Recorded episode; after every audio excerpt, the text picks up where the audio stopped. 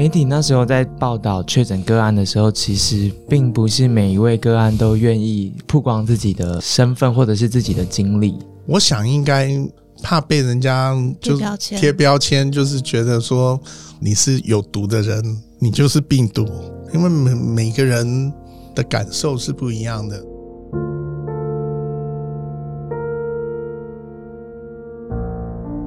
Hello，大家好，欢迎收听由独立媒体报道者和上浪共同制播的 Podcast 节目《The Real Story》。在这里，你会听到调查报道的幕后，或是透过事件当事人跟记者，我们一起去贴近正在发生的重要的事。今天我们要来回顾一下这非常非常不寻常的一年。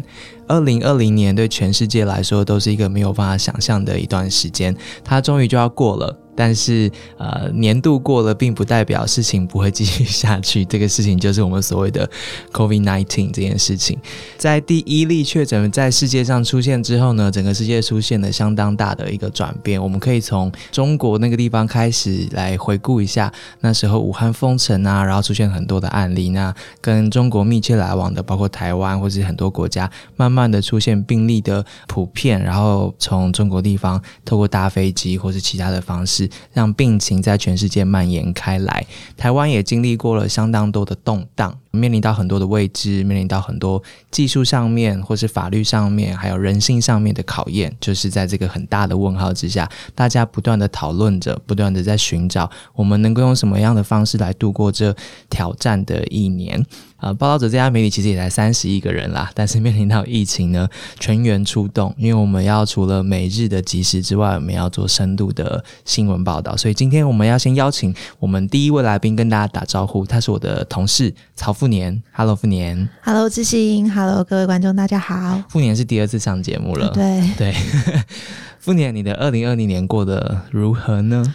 非常有挑战性的一年，就是有很多跨越了我曾经以往不曾做过的一些事情。对对，因为就是以前我并不是专门在跑医疗的新闻，是那可是今年真的有很多新的尝试。对，那也因为这一次疫情的采访，接触了很多疫情当中的当事人。对，可能像是 COVID nineteen 的确诊者，或者是说因为 COVID nineteen 封关，暂时有一段时间无法见面的一些人们。嗯，对，这这这都是我今年。一月刚开始在跨年的时候，不曾想过的一些 挑战。你本来是跑什么样子的新闻？我比较是偏向社服为主，可是今年真的是接触了一些比较陌生的，可能包括两岸方面，或者是对一些人物的采访，都是蛮。难得蛮难忘的一些经历，也是记录下疫情之下各种角色所面临的故事。对我我自己本来是做国际报道的，所以这大概是我从业以来第一次一整年没有出国。然后呃，也写了一些在中国境内因为疫情的关系，一些嗯想要把讯息带出去的人，或是为病患说话的人，或是在在这样的情况之下还在街上做外送服务的这些所谓的外卖小哥啊，这样子。然后我们大概发了。呃，上百篇文章吧，有有，对，所以这些文章呢，现在全部收录起来了，它变成了一本书。对，它这本书叫做《世纪之翼》，就是这个月刚跟就是上中出版，然后刚上市的一本书。嗯，那其实这本书是呃这一年来报道者的记者跟摄影记者们的努力的一个心血，那也是我们在这一年当中的看见。那其实，在传染病刚开始在扩散的时候，其实我们就设法直探到疫情核爆。爆点的第一个现场，那我们那时候就试图采访了武汉的方舱医院的人们。那我们也去看说，那中国怎么样去阻挡一些跟疫情相关的一些关键字？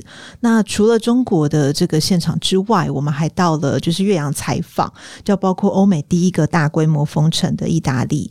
那我们去看意大利的，就是北部有一个伦巴第地区，那为什么这么富裕，医疗发展是最进步的地方？它为什么会在这个疫情当中受创最深？然后医疗人员怎么在一个医疗资源跟呼吸器都严重匮乏的情况下，那他们怎么样去做救治顺序的一些选择？那这些很无奈的抉择当中，心理又受到了怎么样的一些冲击跟创伤？那我们也回顾了十七年前，就是台湾可能大家都印象蛮深刻的 SARS 的疫情。那那个时候的医师，那那个时候的确诊者，就从那一段历史再回看到现在台湾防疫的一些亮点跟盲点，那包括。就是可能像防疫体系里面，就是怎么样去守门跟把关，那有哪一些不足？包括可能像是消防体系，或者是像外籍看护，疫情当中他们发生了什么样的一些事情？那有什么样的一些危机？那当然我们也会很在意，就是说我们每天都看到指挥中心的记者会，都说哎按多少按多少，那今天有多少例的确诊？对，那可是我们在这些数字后面很难直接听到这些确诊者的心声。是对，所以就是我们在就是这一次也采访到了，就是待会我们会呃一起聊的，就是 COVID nineteen 的确诊者，就是麦先生。那另外还有就是因为这一次疫情当中，就是无法跟家人有一段好几个月的时间阻隔的一群团聚陆配，以及呃所谓小民们，就是陆配的子女们，他们在疫情当中他们的感受是什么？那他们遭遇了什么？对，这是我们这一本书希望呈现给大家一个台湾的视角。其实，在书里面的字，大家自然而然会觉得是在记录一些已经发生的事。可是，如果你回头看现在整个世界的话，比如说意大利，它的疫情又再起了。然后，呃，在美国，我们也其实也写过美国的情况。美国在今天我们录音的今天，又创下单日新增确诊病例的新高。这本书虽然是记录，虽然是过去一整年，其实他写的正是正在发生的事情。比如说，在新加坡的移工的宿舍怎么样造成另外一波新的疫情。这本书其实在讲正在发生的事情。确诊的一年这个五个字，对我们来说是已经是一个很大的改变了。我很难想象坐在我们对面的麦大哥，确诊这两个字对你的这一年来说的意义，应该应该远远超过我们的想象吧？欢迎麦大哥，大家好。感谢报道者。三个月的时候，帮我报道我的心路历程，让我把我的故事讲出来。是那时候联络上麦大哥的，就是富年，对吗？对对富年介绍一下麦大哥。就那个时候，真的是一个很因缘际会，因为那时候就是钻石公主号。我想，就可能各位听众都还蛮记忆犹新，因为疫情刚刚爆发的时候，就是这一艘钻石公主号上面大约有三千多位的乘客，那来自五十多个不同的国家，那其中有二十位。乘客是台湾籍，那另外也有几名台籍的员工在上面工作。在爆发的时候，就是其实很难想象，就是说三千多人就是飘荡在海上，然后上面就是有严重扩散的疫情。那我们也很希望接触到船上的当事者。那我那个时候其实不认识船上的任何人，所以我就在脸书上我就打了几个关键字，就是“战士公主号”确诊，然后乘客等等，就换了好几个关键字，看到了麦先生的脸。脸书 对，就是那个时候你有公开的 po 文，就是分享到自己确诊的情况，然后我就加了，就是你的脸书，然后很快的就回应了，然后就是非常亲切，然后又很干脆的，就是答应我的采访，然后分享了非常的多，所以也真的要谢谢你。你收到复年的讯息的时候，感觉是什么？你在想什么？其实那时候收到非常多的讯息，是。不过复年的讯息是他有先介绍他的报道，有些让我看到报道者比较正向的一个报道，而且是要叙述我的心路历程，而不是八卦之类的。嗯，我就觉得对我来说还蛮不错的，我可以真正的把我心里想说的话讲出来，这样子。而且当初就真的只想感谢。因为我当初有写信给总统，也希望感谢政府有有对我的很大的帮助，这样子，嗯，让让爸爸很快的就可以。到医院去就诊，这样子。嗯，这一切的开始其实不过只是一趟他想要带着自己的爸爸，然后在亚洲的几个国家之间有个十五天的航程，这样。但没想到整个航程非常的长，疫情的关系，后来发现船上有确诊案例的关系，在经历了船上面的隔离之后，麦大哥自己跟爸爸都被判定为确诊的案例，一路的心路历程是一般人很难想象的。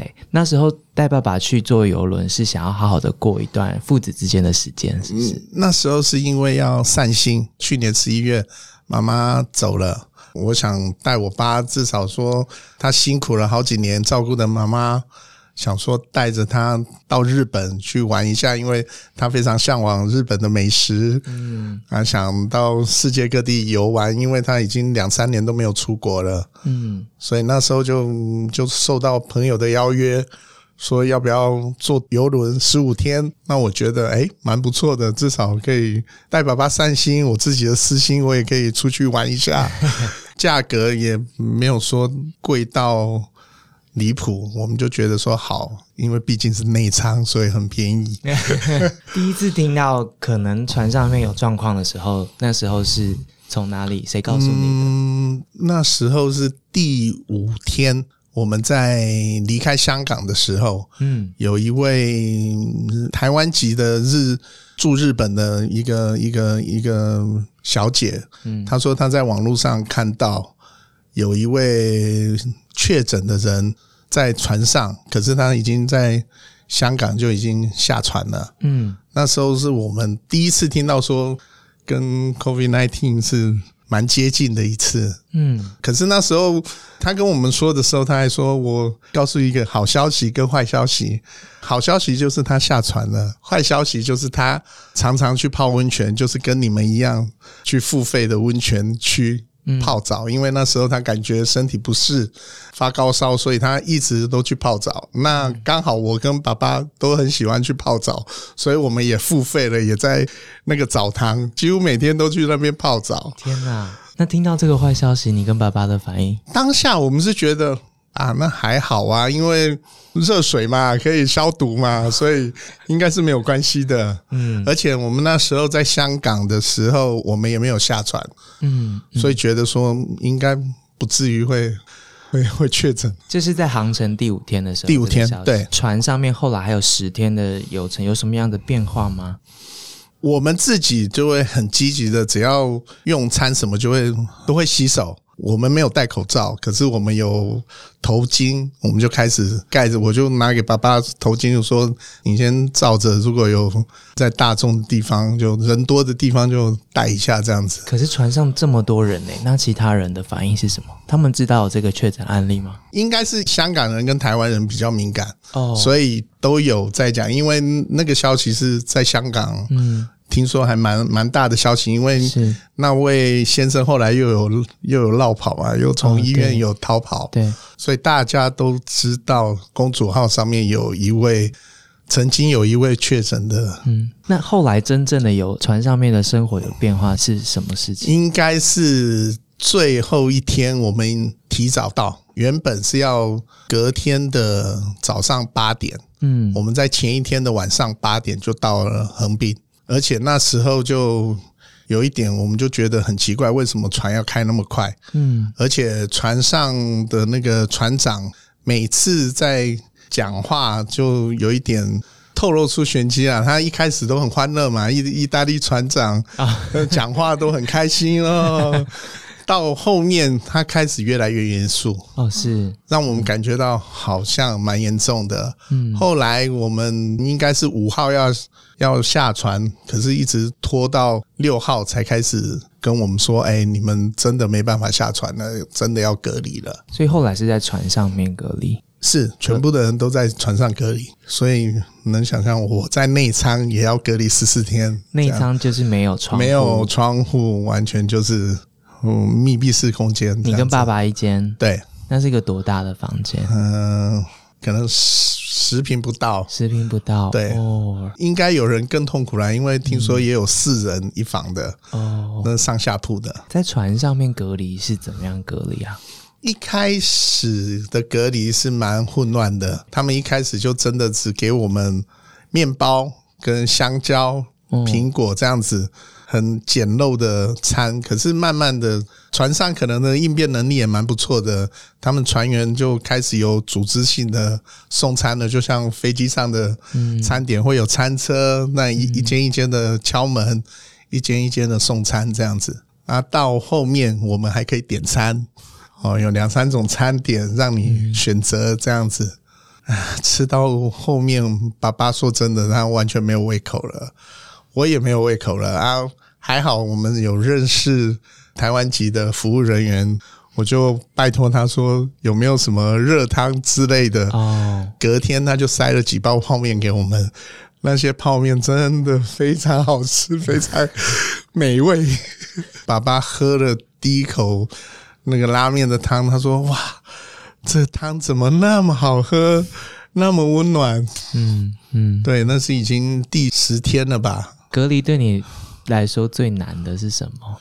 那时候最难的应该是爸爸开始生病，就开始咳嗽，一直咳到血，而他希望我能做点什么。可是我自己也第一天、第二天真的也慌了，我也不知道该怎么帮助他。船上大家就是叫我们要冷静，要要要隔离，就是没办法做任何事情，没办法帮我们做任何事情。嗯，第三四天呐，开始我就会有恐惧症，就觉得说我被关在一个很密闭的空间，而且很黑暗。就如果形容的，好像被关在棺材里面这样子。嗯嗯，对，这个恐惧症还真的是有影响到爸爸的咳嗽，指的就是确诊的症状。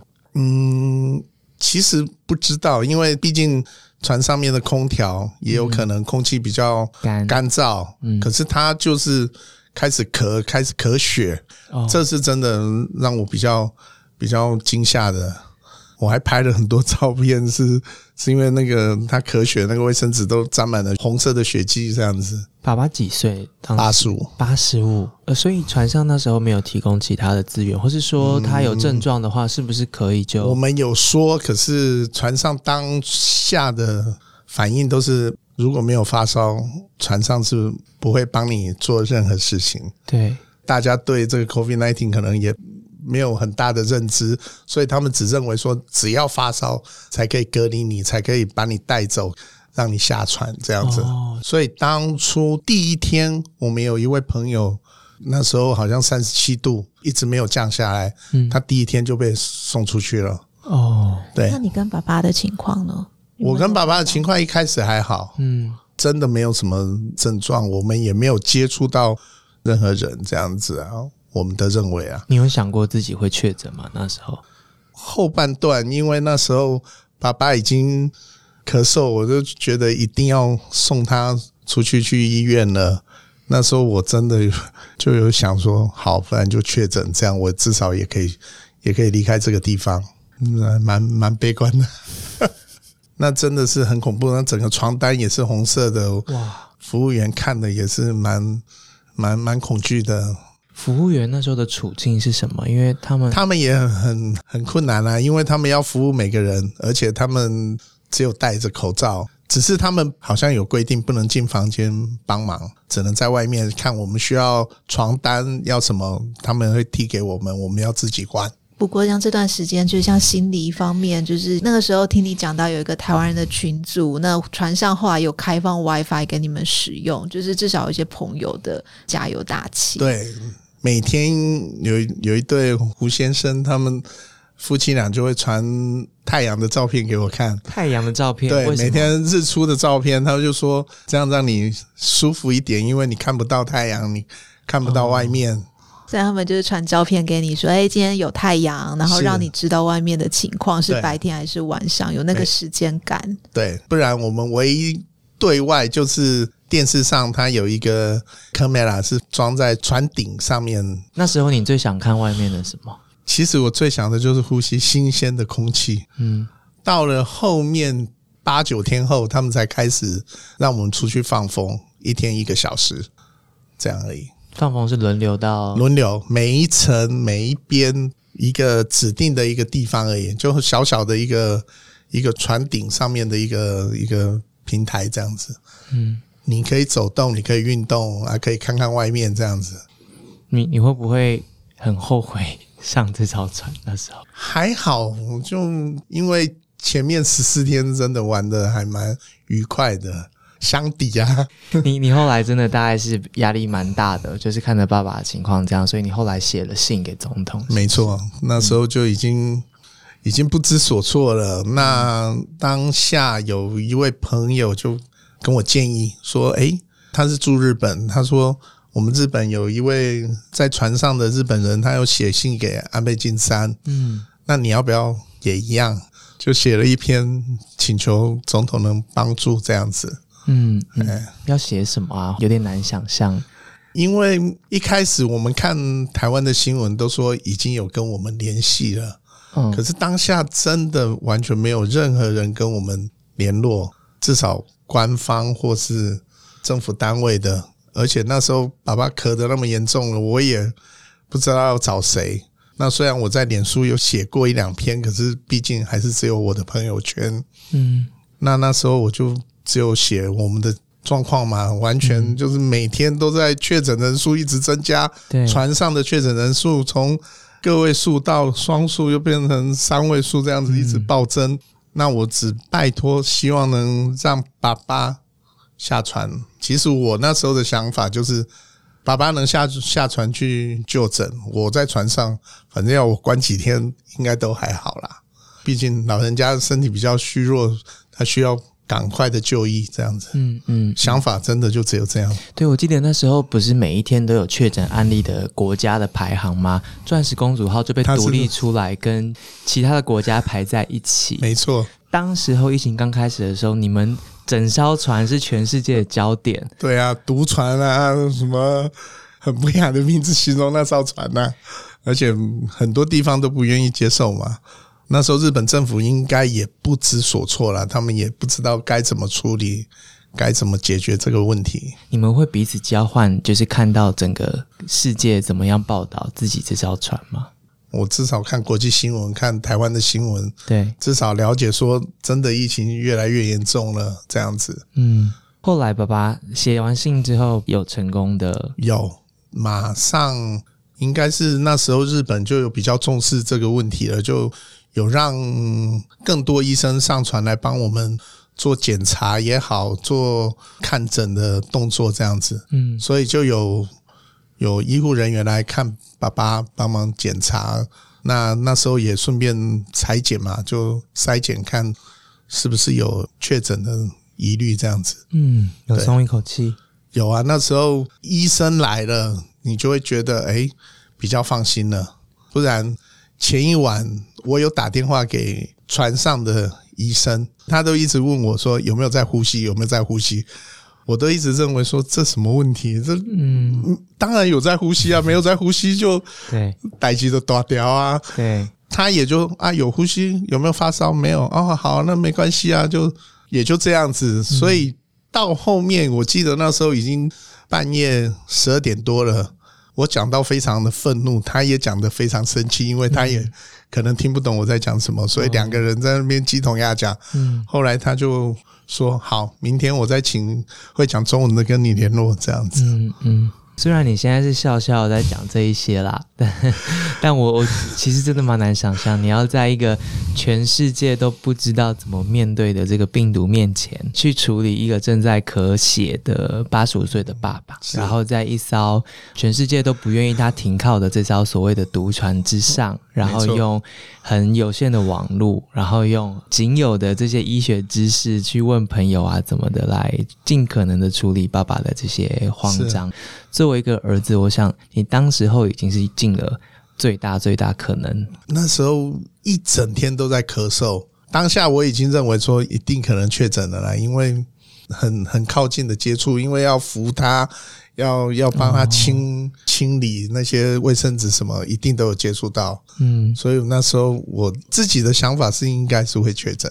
嗯嗯嗯，确诊之后，爸爸就呃被送进日本的医院。对，他就先被送出去了。嗯，可是当天因为手忙脚乱，他也没有带手机，所以我们几乎失联了一整天这样子。嗯嗯，蛮紧张的，就觉得说啊，怎么联络到他？还好他到了那边的医院，关东吧，关东地区医院的护士打电话到到船上跟我报平安。哦。爸爸已经到了医院，这样子叫我不用担心。天哪，折腾了好几天呢！这段时间你都靠什么样的方法让自己心情可以好一点？那时候就是安慰自己，就是爸爸会好，爸爸会好。就精神鼓励他啦，就是跟他讲说这个没事，这个只是咳嗽，空气干燥这样而已，没有事，没有事。朋友们都很试着要帮你们，对朋友还有每天都有一个巴西的堂姐，他们一定要要求的就是每天都有堂姐时间，就是要跟他们聊一个小时。那 后来你自己也进了医院，对，后来我也进了医院，只是比较不能理解是为什么。既然是确诊了、隔离了，为什么是四个人一房？对，难道日本的是比较不一样？可是那时候他们应该是病房已经都满了，只是我觉得他们那时候的医院就是地上用红色胶带贴一条线，这边是确诊，左边要戴口罩，右边就不用戴口罩。然后你说用地上的对地上的线来分。所以那时候我又觉得说这样对吗？完全没有隔离的感觉。各国都在摸索，对，应该都是在摸索。嗯，因为我记得有一天，应该是我已经三三次阴性了哦，要出院前，医生还跟我就是拥抱一下，祝福我说啊，你可以出院了，还抱了我一下。我说这医生也蛮勇敢的。在异国，然后面临这个大家都不知道该怎么办的症状的时候，你在医院里面待的时间大概多久？然后你每一天在想什么，或是你怎么样让自己不要过度焦虑？我在医院差不多九天，最大的娱乐就是。四个人坐着就在那边聊天，有一点鸡同鸭讲。他们 因为有一位是英国人，另外一个澳洲人，对他们两个的英文好像也不是很太能够互相理解。对对对对，互相理解。我就常常听到说：“哎，sorry，能再讲一次吗？”这样子之类的。那因为毕竟两个也都七十几岁了，老人家了，所以我也就尽我可能帮助他们。像上网之类的事情，我就帮助他们，当个女儿怎么样联络这样子。你还帮他跟？对啊，对啊，帮他们手机设定啊，因为那时候他们两位都没有带手机到医院，所以他们的大使馆都有寄手机过来给他们。哇，所以你也是服务跟你同房的其他？对啊，至少说同房的就共患难嘛。但有人一起度过这段时间是有帮助的。是。至少比较不会孤独，像爸爸他就真的是自己一个隔离的房间，就一整天就是在那个房间里面。我听他说，没有手机的那几天，他就只能靠一副扑克牌，自己跟自己。可能玩扑克牌这样，一个人扮四个角色啊，玩十三只是这样。爸爸很不容易耶，对，八十五岁了。对啊，医院的护理师真的对他也蛮照顾的，有买书给他啊，还有帮他买一些。炸物是那种日本 日本超商的炸物，买帮爸爸夹菜这样子，还蛮蛮不错的。嗯，啊，我那时候我出院了之后去爸爸那边，我也有买礼物，就是感谢他们这样子。你出院的第一件事就是去看爸爸，是看到爸爸的感觉是什么？非常开心啊！那时候他也很开心，一直跟我挥手，因为我们就只能隔着一个一道那个玻璃看着对方这样子。啊，我那时候当下就只能问说你需要什么，我去帮你买。你想吃什么喝什么？他他下的单是什么？泡面，日本泡面，日本的一些一些食物。那我帮他买饼干、牛奶这些，至少每天他能喝咖啡、牛奶这样子。嗯嗯，对。宝宝的情况是比较复杂一点，他有时候裁剪是阴性，有时候又出现阳性。对，没错。可是说实在，他也。有好好的休养啊，嗯，所以也没有很大的症状出现，是蛮好的，还对啊，幸运的，蛮蛮幸运的，嗯，因为那时候出来的新闻都是超过七十岁的，就是风险很大，而且那时候在船上一些离开的老人家，嗯，我记得还有一位是我有跟他接触过的一个台籍的日本婆婆，哦，对，嗯，她好像是。隔离的第三天就走了。哦，像这样子的话题，我我自己是个比较悲观的人，所以我想说，如果是我面对这种情况的话，比如说我跟爸爸可能要被分开送到不同的医院，或是爸爸被带走的时候，我大概会有觉得好像有些事情想要告诉他，或是让他放心，或是一些一些话得说，在那种 moment，我自己可能会做最坏的打算。我当下只有，因为那时候真的。医护人员来了，就敲门，就跟我说：“你们有十分钟准备，爸爸就是要下船。”所以，我们光是整理，说实在的，我也没有想这么没有想这么多。而且要走之前，我记得我有跟他讲说，下船的就是最好的事情了，你也不用担心了。现在有医疗人员照顾你，你不用担心了。这样子，他也觉得说一定要下船。他那时候已经真的受不了了。这个话也可以是讲给自己听的吧，下船就没事了。也是我那时候的想法，也是如果能下船，因为爸爸不在身边，我也会觉得说啊，自己在这边也不知道到底会发生什么事，这样子。真正自己的内心的情绪才出现。对，那时候就开始会自己录自己想说的话，就留一些话给自己听，这样子。或许出去以后可以回想一下，这样子。那时候说了什么？其实我那时候也如你说的蛮悲观，就希望说，如果可以，就是确诊让我下船。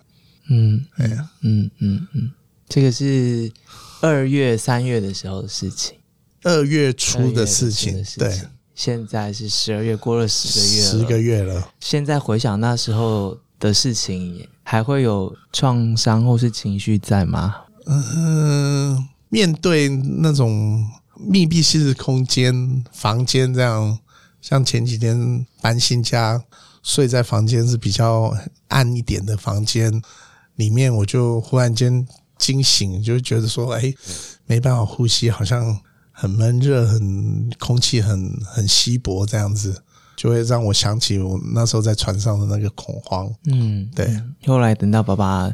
出院之后，你们就搭飞机回台湾。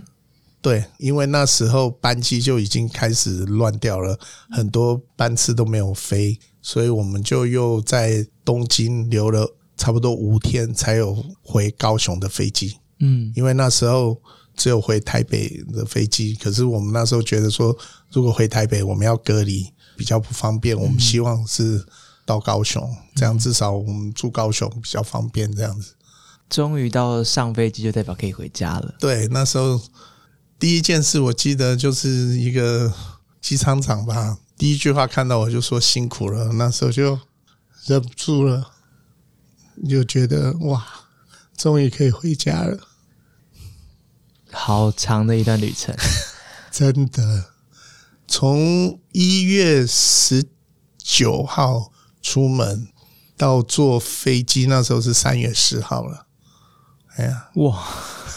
天哪！对，但两个人也同时在东京过了五天，过了五天还 还蛮欢乐的，因为刚好有一位不怕死的巴西朋友，他就当导游，那五天就带着我们游日本。那是什么感觉啊？天哪！那时候就觉得很巴西人真的很乐观，他居然可以带我们去东京铁塔，每天都想要带我去去哪里吃好料的。你刚刚用不怕死来形容这位巴西朋友，是，所以这代表即使你自己被判定为阴性，你自己都怕怕的，是不是？对我都觉得说。在日本，日本那时候也是，嗯，开始在在增加嘛，确诊人数。虽然那东京还没有那么多，可是那时候好像是大阪什么就已经蛮严重的。嗯嗯，我那个是巴西朋友，还有时候口罩还是戴歪歪的，还是把它拉下来，我都 哦，你有提醒他？有啊，我一直跟他讲要戴口罩，要戴口罩。你人缘应该很好，你回台湾之后，大家是不是疯狂的用食物轰炸你？嗯。一开始不敢啊，大家还是会怕怕的，嗯，而且就回回台湾了，隔离也结束了，那清明年假我就觉得说我要带女朋友去，因为太久没有看到她了，我们就去了垦丁，嗯，刚好那一个礼拜好像也有出新闻嘛，就是一些发那个警告讯号，对，这些廉价，不知道为什么那一天回来就是发高烧，真的那时候吓死了。从垦丁要开回高雄，我花了三个多小时，因为沿路就是不停的发高烧，一停的不舒服，我就车子就停下来休息，我就请女朋友去 Seven 里面，就让我自己在车上这样子。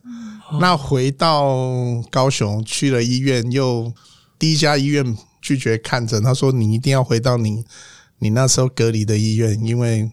你这个蛮严重的，那时候一直发烧三十八度多。天哪！我自己也很很惊吓，一直找那个一九二二怎么打，还是后来是我自己说骑摩托车去去医院啊，就是我隔离的那个医院。嗯，那他们那时候就是请我在外面坐好，在室外坐，室外坐好。他们所有的医护人员都是穿隔离衣出来，就开始又又一系列的检查，一系列的 X 光拍肺部这样。当天晚上我等了差不多三个多小时，那医生出来就跟我讲说，应该是感冒，因为他说我的肺部比之前还要干净。那当下就放心了，他又给我一些药。那之后那一天起，我又自我隔离了十四天，三个月之间这样子两次。对，就那一次真的有吓到，就觉得哎，自己太不负责任呢，怎怎么可以这样子？可是后来还好，就是因为是感冒。那我有注意到你现在就是口罩，因为像我们刚刚是在就是室外楼下碰面，然后你口罩还是戴的非常的好，然后很习惯的就是进到一个空间，你会用干洗手。对，现在就习惯就是出去就戴口罩、干洗手，这。就是自我保护啦，也是保护别人啦。媒体那时候在报道确诊个案的时候，其实并不是每一位个案都愿意曝光自己的身份或者是自己的经历。是的，其实富年那时候接触到你的时候，富年有说麦大哥是一位比较特别的受访者，非常乐意分享你的经历。我那时候的想法是，我很乐意当志工啦，因为防疫这方面，因当初应该没有人。有比我多的经验吧，嗯，自己就有拍一些什么洗手的影片呐，就在我的朋友圈，我至少都会宣传说这段时间真的需要注意啦。你大概可以理解为什么其他的确诊个案是不愿意出面分享经验的？我想应该怕被人家就贴标签，就是觉得说你是有毒的人，你就是病毒，真的有这样子的。互动，嗯，恐慌会啦，因为每每个人的感受是不一样的，所以那时候我记得我们自己家族，我跟爸爸，嗯，从医院回到家里，嗯，隔天爸爸就说他想要吃猪脚面线去晦气嘛，哥哥是放在门口，他不敢进去。那我之前的女朋友她也是啊，他们主管也是说。最好不要跟我接触，所以我女朋友也是等了十四天，嗯，就是三月十号回台湾，呃，三月二十五号我才见到面。你有分享到，就是也是有一位在船上确诊的北北，然后他是要搭好像是富康巴士那一类，然后回到医院，可是大家是不愿意跟他同车的。对他那时候他住满洲，嗯，就是垦丁旁边，他要回高雄健康检查而已。对，那边有蛮多接驳车，就是垦丁高雄这样在嘛。嗯，那那个司机好像听到说，哎，这个北北。是从公主号下来的啊，他有确诊，嗯，所以也就很委婉的婉拒了他，就当天就跟他就说：“哎，我没办法载你去高雄，你可能要自己想办法这样子。”那个贝贝就还蛮蛮愤怒的，哇，不悲啊，哇，不安诺啊，为什么大家要看着我？因为他自己住满洲，所以他有时候需要去杂货店什么买东西，嗯，只要他一去杂货店，里长就会打电话给他。哎，怎么又出去哦？拉拉色啊！他说话不悲啊，为什么不可以？好那么久？对啊，我都已经是是阴性了，你怎么还还打电话来？因为里长是说有人就是会通报。后来我也有见过他几次，就是鼓励他，那他也蛮乐观的，他就觉得没什么。反正现在都好了，我不病啊，没关系。有确诊经历的人在台湾，其实到现在是七百多人啦。有因为确诊经历的人，大家后来变成朋友，或是互相联络啊，这些了吗？我跟船上的。朋友就是另外，嗯因为那时候确诊就四位嘛，那我们至少都还有联络了，就是四位台湾人，四位台湾人。上个月我还有见过他们这样子。确诊这两个字对你们的改变最大的是什么？我的感受就是，我是正常人，没有没有什么差别啊，我只是不小心，可能我不注意。感染到一个 COVID nineteen COVID nineteen，你的故事对于你在其他国家的家人或朋友有什么样的意义吗？他们会很惊讶说：“哇，我们有一个亲戚还是朋友是得到的。”那时候刚回台湾不久，巴西的也有一个杂志采访我啦，就是，毕竟没有巴西人在公主号上面，可是现在巴西也是。非常严重啊，嗯嗯，所以他们也是就是尽可能就是自我隔离自己，锁在家里这样子不出门。你有没有跟大家交换一下隔离的秘诀，或是一些 people？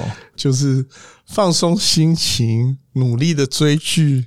我是那时候每天早上就抄个心经，就会花一两个小时了嘛。嗯，生活要正常啦，因为这样子就有一个健康的身体，就就可以度过了。嗯嗯，对，嗯，歧视啊什么的，这应该都没有再继续在你身上了吗？嗯。现在还好啦，嗯，现在大家见到我就是说我是有编号的这样而已。你是几号？我在台湾没有，我是我是七百多号的其中一个特别款，不是任何任何国家的。对，你是钻石公钻石公主号的七百多个之一。爸爸都还好，是现在就是常常一直有他，还是继续快乐的活下去，快乐的这样享受这样子，他。之前在日本的时候，他因为他就觉得脊椎有点不舒服，所以没办法走很长的路。那回台湾之后。就是有做了一系列的检查，后来才发现是好像肾结石，他就嗯前一阵子把它打掉了，嗯，现在就哇，他前几天还去买了那个登山杖，他说他要去爬山，他要教我怎么怎么用那个登山杖。八十五岁，对，他就说哇，他朋友有去哪里哪里爬山哪里走路，他也想去这样子，把握人生，对。嗯，对，他就现在就是享受他的嗯。八十五岁的人生。嗯嗯，年末了，新年或者是农历年，你们打算怎么过？今年应该没有像去年那么欢乐了，就是好好的跟我哥他们一起，可能就是跨年聚餐这样子，好好的团圆。对，好好的团圆。嗯，这样啊，可能就是想想妈妈这样子。因为这个经历的关系，后来你上了蛮多的。呃，媒体，国内国外的媒体，嗯，一一点点，一点点，至少就有报道者书里面就有你的故事，是都会想要跟大家说什么样子的讯息吗？嗯，遇到了就正向面对，乐观，那其实也没有什么很大的问题啦。我们就是好好的面对，好好的防疫。好，最大的希望就是赶快结束，可以出国，可以再坐游轮。这一次要住有阳台的房，一定。那个内舱 Never More。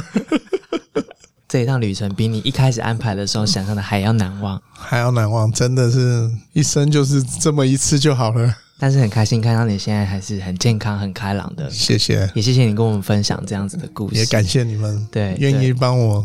的心声讲出来，没有没有，很谢谢你愿意讲出来。其实就在我们录音的今天，其实同时台湾还是有一百三十五人正在住院隔离当中，然后还有很多的人未来都可能经历这十四天的隔离啊等等的。今天的故事其实告诉我们，怎么样互相陪伴、互相支持，或是在你一个人在面对到这些不安的时候，或许你会找到一些麦大哥所采用到的方式，让自己可以稍微安定一些。二零二零过去之后，二零二一可能也还是有一些。我们会不知道该怎么办的情况，或是这个疫情，我们还有很多需要找到的答案还没有出现，但我们会一起走下去的。谢谢你们，谢谢麦大哥，谢谢，谢谢傅年，谢谢傅年。